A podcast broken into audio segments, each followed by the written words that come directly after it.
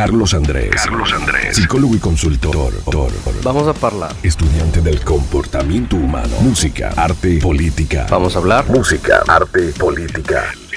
Y sus invitados, él y sus invitados, siempre con un tema de actualidad que te va a tener enganchado con su podcast. Vamos a debatir.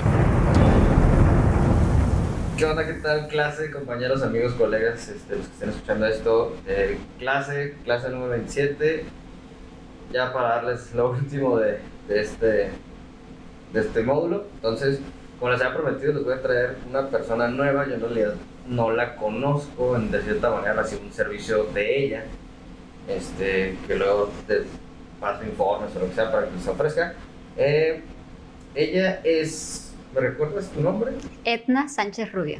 Edna Sánchez Rubio. Ok, Edna. ¿Y tú qué onda? ¿Qué haces? ¿Qué no haces? Te traje aquí por un motivo, pero de, en general, te sé yo. En general, sí. ¿Qué, ¿Qué, onda? ¿Qué haces? Ok, yo soy psicóloga y músico, música. Eh, me dedico a la psicología forense. Como si es ahí. Parecido. Ok. Ajá no tan, no tan CSI, pero sí parecido. Y también me dedico un poco a la música, pero en general mi carrera es psicología y estoy enfocada en la forense. Ok. Entonces, ¿eres psicóloga forense? ¿En dónde? ¿O qué onda? Ok, yo estoy dada de alta en el padrón de peritos del Poder Judicial de Baja California.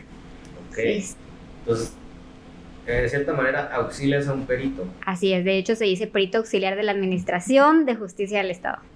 De sea, de CD y no sé qué. Ajá. ¿Y qué, qué, es lo que hace un psicólogo forense o un auxiliar de perito de... Ajá, ok. Eh, bueno, es ayudarle a los abogados a, a bueno, no, no, no, no, a los abogados no, al juez en tomar una decisión. Ah, ok pero el camino es por medio del abogado. El abogado, como somos, o sea, como es un perito auxiliar, es particular. Yo no estoy dentro del Poder Judicial, no, tengo, no estoy en la nómina de ellos, yo estoy en, mi consultorio, un abogado o la persona particular me dice, sabes, traigo este caso, quiero que me ayudes. Y a la hora de hacer el peritaje psicológico, el juez lo lee y decide qué sentencia este, a qué sentencia llegar, qué sentencia tomar, qué conclusión. Ok. Es una ayuda. Va, y, y, ahí a ver qué onda, para los que digo, no sabemos nada psicología forense, de cómo llegaste ahí, ¿cómo empezaste? ¿Qué fue lo que te llamó la atención? ¿Cómo estuvo eso? Empecé porque eh, estaba yo en proceso de divorcio, me acerqué a un abogado, eh, él no fue el que me llevó el caso, pero a la hora de saber que era psicóloga dijo, ah, este, sabes, traigo un caso, me gustaría que me ayudaras evaluando a, un niño y a su mamá. Eh, para que me ayudes como saber qué tan perdido estoy o qué tan bien estoy en mis conclusiones. Y ya le empecé a ayudar, le empecé a hacer evaluaciones psicológicas, eh, me empezó a gustar, él me, me, fue enseñando como, ok, estas palabras son mejor a la hora de un proceso jurídico. Em, me fui leyendo más, leyendo, leyendo, me fue gustando más, me fui dando cuenta de mis errores y de pronto ya estaba de alta, y, ah, investigué cómo darme de alta como perito ahí en el, en el Poder Judicial. Y, a ver, ¿qué, necesitas para darte de alta? O sea, yo mañana veo si es ahí y digo, sí, se va, alta ok, no es tan CSI, pero no, es tan emocionante. sí. Pero no necesitas más que tu cédula profesional y tu título. Ser psicólogo. Mi cédula profesional y mi título. todo. Así es. Y experiencia como psicóloga, como psicólogo. Ok, entonces tú eres, digamos, como una, una herramienta que tiene también el juez para dictaminar de qué lado va el... Así es. Ajá. Okay. O cuál es la mejor sentencia para las dos personas. Ok, ¿y tú eh, específicamente qué tratas o con qué, estás lidiando? Yo trato más familiar. Eh, todo lo que tenga que ver con lo familiar, que sería un uh, caso familiar, pérdida de, patria potestad, custodia, cambio de custodia, Ah, podría ser adopción, nunca me ha tocado, pero podría ser adopción. Mm, pues a lo mejor violencia familiar, todos esos casos. Casi siempre me tocan mucho de niños, que estén involucrados niños. Ok. ¿Y siempre ha sido, eh, digo, tema niños o ha sido... No, me han tocado de otras cosas, aunque estoy más enfocada, lo que he estudiado un poco más es, es de niños, pero me han tocado en laboral, personas que han tenido accidentes laborales y quieren demandar, eh, accidentes en la calle de, por ejemplo, un camión atropellando a una persona y matándola y la familia queriendo demandar, eh, abusos sexuales. No le entro a los abusos sexuales, la verdad. Cuando, me- cuando llegan y me dicen, oye, quiero saber si sí hubo un abuso. Ahí no. Cuando ya es un hecho, ya saben que sí, ahí sí, sí entro. Que es nada más como evaluar el estrés o el trauma o el evaluar el por qué lo hizo. Pero el evaluar si lo hizo o no, no. No, no me siento capacitada. Ok. ¿Nos podrías, digo, comentar? Porque tengo una pregunta aquí, pero antes de meterme a la, la cuarta pregunta que te quiero hacer, ¿nos puedes comentar qué es, qué es lo que podría ser que ves en un caso, un día a día? ¿Cómo es la vida de un psicólogo auxiliar forense para el gobierno del Estado? ¿Cómo es la vida? ¿Qué ves? ¿Qué haces? O sea, ¿qué... Para empezar, no creas que es como en Estados Unidos, que eh, es un solo caso y duras meses con un solo caso. No, ¿Esto es plomero express o qué onda? sí. Te- la mayoría te lo piden así de, ya, me urge, eh, cuánto tarda. Yo, por ejemplo, sí llego a tardar un mes porque son varias entrevistas. Ponle lo mínimo que puede llegar a ser son tres, entre, son dos entrevistas, perdón. Dos entrevistas y es algo súper rápido. Ya más la interpretación de los test, más hacer el, el, el dictamen. Ponle que ahí lo menos que me tardé por las dos entrevistas son dos semanas. Pero ya uno bien, que se va a evaluar a toda la familia, sí llega a tardar un mes más o menos, pero sí, México es más de lo necesito ya, ¿sabes? Me urge porque me pidieron el dictamen para la siguiente semana. Tengo la audiencia la siguiente semana y es así como que, ah, ok. Entonces, así suele ser a- a- a- aquí. Eh, ¿Y cómo es? Pues te habla un abogado o te habla una persona, te dice, oye, traigo tal caso, necesito un peritaje, cuáles son tus, cuántos son tus honorarios, este, entrevistas a la persona, te dice, ah, sabes, mi caso es así, quiero perder, quiero ganar la custodia de mi hijo porque, o me están peleando la custodia de mi hijo, eh, yo, te- yo lo quiero compartida o yo la quiero completa, no quiero que vuelva a ver a su papá, y ya vas viendo más o menos, o a su mamá, me ha tocado los dos casos, eh, vas viendo más o menos de qué se trata, ya, ok, decides con lo que te dice, decides qué eh, test aplicar. Hay muchos test, te tienes que basar en unos 4 o 5. Materia de pruebas psicométricas. así es, eh, dependiendo de, de cada caso, de cada persona, de la edad de los niños, de la edad de los papás. De ahí es primero la entrevista a cada persona, haces la entrevista, igual enfocada, casi siempre son semi, semi estructuradas. Mm, ya que evaluaste a todos, que entrevistaste a todos, sacar los, los ¿Resultados? resultados de la prueba. y con los resultados de la prueba, con lo que te dijeron en la entrevista a todos, sacas tus conclusiones. Por supuesto que es un método científico el que se usa aquí, no es, el, no, es- no es como cuando llegan y, oye, quiero saber cómo estoy psicológicamente porque me siento de la chingada y no sé por qué. ¿Ok? No, no es, no es nada más así. Tienes, tienes que saber que lo más seguro es que una de las partes te va a mentir ¿Mm? porque aquí hay algo que quieren ganar, ¿no? Entonces, una de las partes te va a mentir. Y el método científico tiene que llevar la metodología, la hipótesis, eh, la conclusión basada en los resultados, o sea, eh, es un poco más eh, de coco, ¿no? De, ok, ¿cuáles serían la hipótesis? Pues la hipótesis es que sí, el papá tiene razón y la mamá eh, es violenta, o no. La, la segunda hipótesis es, pues no, no es violenta la mamá. Esa hipótesis me lleva entonces a el papá eh, quiere algún, no sé, a lo mejor no pagar eh, la, la, manutención o la pensión. Ahí tienes que hacer varias hipótesis y al final responder tus hipótesis con los datos que, encontraste. Ok, digo, también teniendo en mente unas preguntas, voy a la cuarta pregunta que te quiero hacer. ¿Cuáles son los retos principales a los que te afrontas tú? O sea, los que te has afrontado tú a lo largo de tu corta, larga, mediana carrera. Pues a saber si te están diciendo la verdad. Me han tocado, por ejemplo, casos en los que te están diciendo como cosas extremas.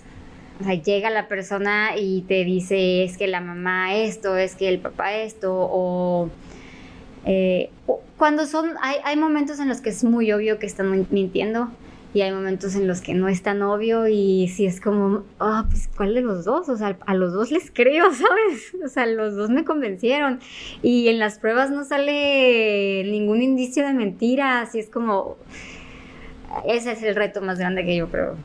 Es el reto más sí, y, y sobre todo que no hay en la psicología, a diferencia de lo que se cree, no hay una forma real y científica de saber que te están mintiendo. Eso de que no es que se movió el ojo y que si vio para la izquierda y que si vio para la derecha y los que usan con el dedo y que les toman el pulso. Ah, no, ninguno de esos porque cuando un mentiroso es un buen mentiroso, su pulso no se mueve. Entonces, no. Ok, digo también porque toca hacerlo del método científico, es cierto. Y digamos, algún caso que tú tengas, que tú digas que haya sido muy raro, bizarro, que te recuerdes todavía, que nos puedas comentar. Puedo hacer un comentario así leve, pero a lo mejor no adentrarme mucho. Sí, me tocó un caso en el que una persona estaba metida en como brujería. Estaba aplicando brujería y hacía eh, como cuando matas a un animal y le sacas los ajá o que ofrecía los del corazón y las partes del animal. Eso fue lo más extraño. Se lo ofrecía a alguien y se lo que comer no como digo no sé exactamente no me, no, ah, no, no me explicaron real, como muy muy muy adentro del rito pero sí involucraba sacarle todo y ya de ahí ya no sé qué hacían, no sé si le bailaban, si lo ponían en la tierra, no sé. Ok.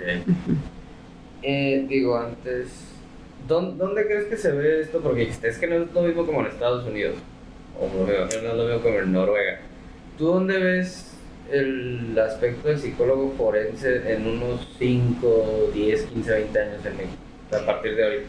Ok, para empezar, si yo comparo con a lo mejor otros países como España o Argentina, que es donde algún, eh, que son hispanos y que están más avanzados, ellos lo usan muy seguido, por ejemplo, a los, a los peritos. En México no, en México sí es muy común a lo mejor usar un perito topógrafo, un perito arquitecto, eh, médico, pero un psicólogo no. Eh, creo que apenas está teniendo auge y por lo mismo no hay como un protocolo, un reglamento, o sea, cada quien hace el informe como quiera, no te dicen, no, este informe no porque le falta, o sea, no. Em, no te dicen tienes que tiene que tener estos pasos entonces cada quien como que está muy con lo que creen. Y a lo mejor estudiando un poco de fuera agarran cosas y las modifican por ejemplo, eh, em, estuve tomando un diplomado que no terminé por lo mismo, en el que los mismos maestros de cada materia se contradecían. Entonces, fue como...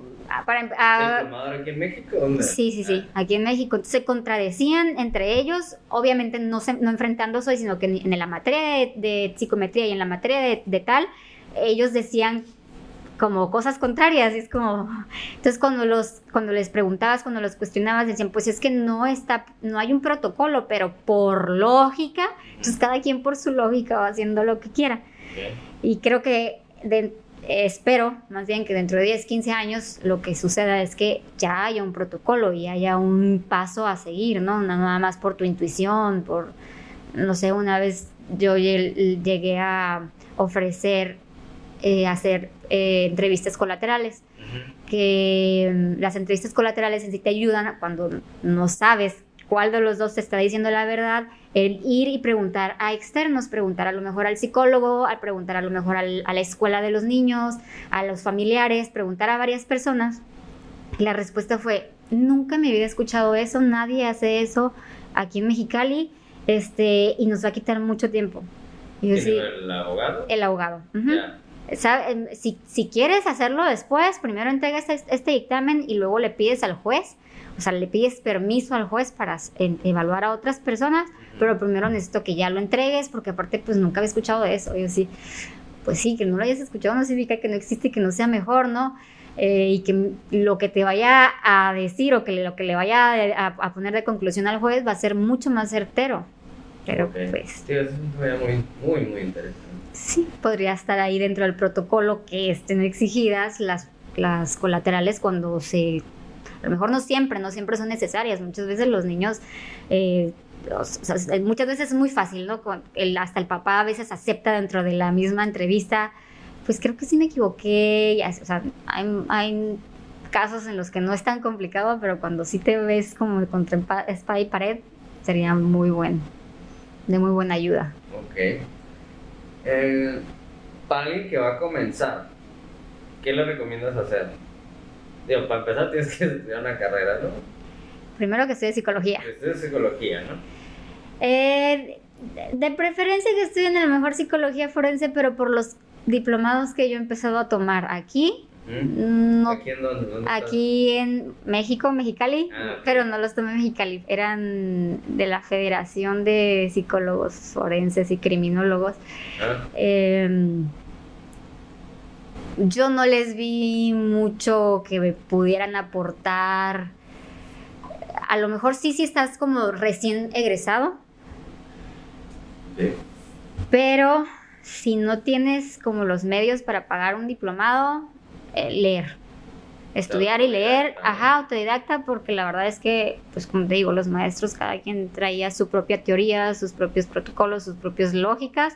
Entonces, sí te va a ayudar porque tienes el papel, te va a ayudar porque tienes la maestría y va a ser como, pues tengo, pero para la hora de la hora, creo que es mucho, de mucha más ayuda el leer y estudiar de otros países para que tu trabajo a la hora sea mucho mejor sí, porque tenías el papel, pero pues no te ayudaron, no te enseñaron tanto, pues va a ser lo mismo que si no hubieras estudiado, si no hubieras gastado.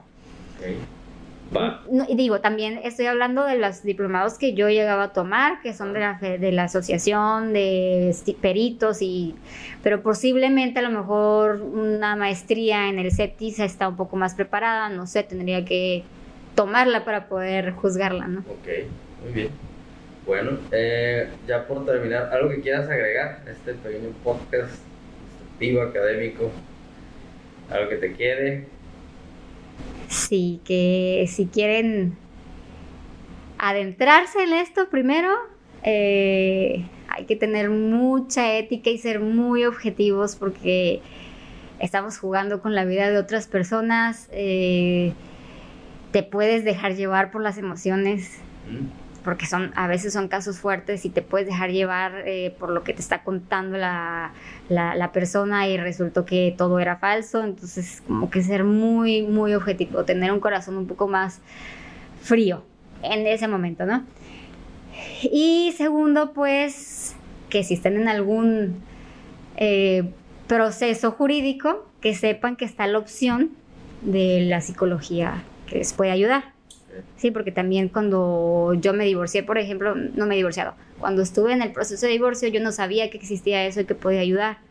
Sí, me, sí llegué a preguntar como, oigan, y no pueden evaluarnos para ver quién tiene la razón porque estábamos peleando, o sea, era un pleito de, no es cierto, yo tengo la razón, no tú, y te pierdes como que pues, posiblemente no tengo la razón, ¿no? A lo mejor y sí, sí estoy mal. Entonces, Y no, no. Ah, pues a lo mejor te pueden hacer en el DIF, pero la verdad, o sea, los mismos abogados te dicen, la verdad, está bien, no te va a ayudar mucho. Entonces estaba como que tenía yo la idea, pero no el conocimiento de que a lo mejor podía ir con un psicólogo bien y que, que, podía entrar en eso en la, dentro de la demanda un psicólogo a ayudar, ¿no? Ok. Bueno, pues ahorita agradeciendo tu participación este, de este podcast sobre psicología forense. Creo que hay mucho tema de debatir porque la verdad se me hace muy interesante. Y creo que hay mucha información que hasta yo, que, o uno que es psicólogo de otros uh campos, no conocemos. este, y estaría padre eso, que alguien nos pudiera explicar cómo se come, dónde se busca esa atención, y quién la ofrece, y con quién ir, con quién no ir, o no sé. Sí.